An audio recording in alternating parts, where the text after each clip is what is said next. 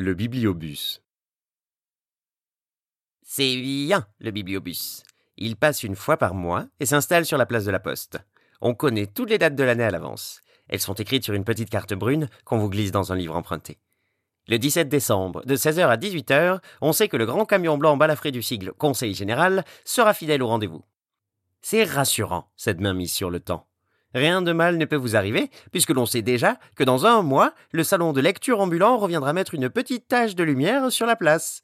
Oui, c'est encore mieux l'hiver, quand les rues du village sont désertes. Le seul centre d'animation devient alors le bibliobus. Oh, il n'y a pas foule, ce n'est pas le marché, mais quand même, des silhouettes familières convergent vers le petit escalier mal commode qui permet d'accéder au camion. On sait que dans six mois, on rencontrera là Michel et Jacques. Alors, cette retraite, c'est pour quand?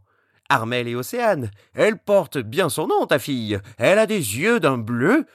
D'autres qu'on connaît moins, mais qu'on salue d'un sourire entendu. Rien que ce rite à partager, c'est toute une complicité. La porte du camion est étrange. Il faut se glisser entre deux parois transparentes de plastique rigide qui prémunissent à l'intérieur des courants d'air. Ce ça s'entrouvert, traversé, on est tout de suite dans le moqueté, le silence douillet, la flânerie studieuse, la jeune fille et l'employé plus âgé à qui l'on rend les livres rapportés témoignent par leur salut qu'ils vous connaissent, mais leur amabilité ne va pas jusqu'à l'enjouement. Tout doit rester feutré. Même si certains jours, l'exiguïté du lieu fait déployer des trésors d'ingéniosité de l'ambulatoire pour ne pas déraper vers la promiscuité. Chacun reste libre dans son silence, dans son choix. Les rayons sont des plus variés. On a droit au total à douze emprunts, et c'est très bon de faire dans l'hétéroclite. Ce petit recueil de poèmes en prose de Jean-Michel Molpois, pourquoi pas? Le jour tarde sous un entassement de feuilles et de fleurs de tilleul. Cette phrase suffit à en donner l'envie.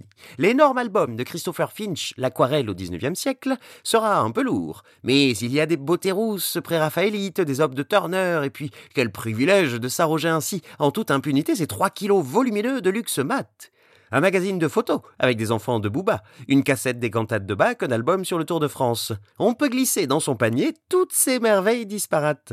Déjà comblé, se dire que l'on va englaner encore tout autant au hasard des étagères. Les enfants n'en finissent pas de s'accroupir devant les bandes dessinées, les romans illustrés, de s'émerveiller parfois. La dame a dit que je pouvais en prendre un de plus. La soif étanchée, le choix s'alentit. Une odeur de laine tiède, de gabardine mouillée monte dans l'espace étroit mais c'est du sol surtout que monte une sensation particulière, une espèce de tangage infime de roulis. On avait oublié l'équilibre des pneus, le fondement mobile de ce temple familial. Ce mal de mer au chaud des livres, c'est la province en creux d'hiver. Prochain passage du bibliobus, jeudi 15 janvier, de 10h à 12h, place de l'église. De 16h à 18h, place de la poste.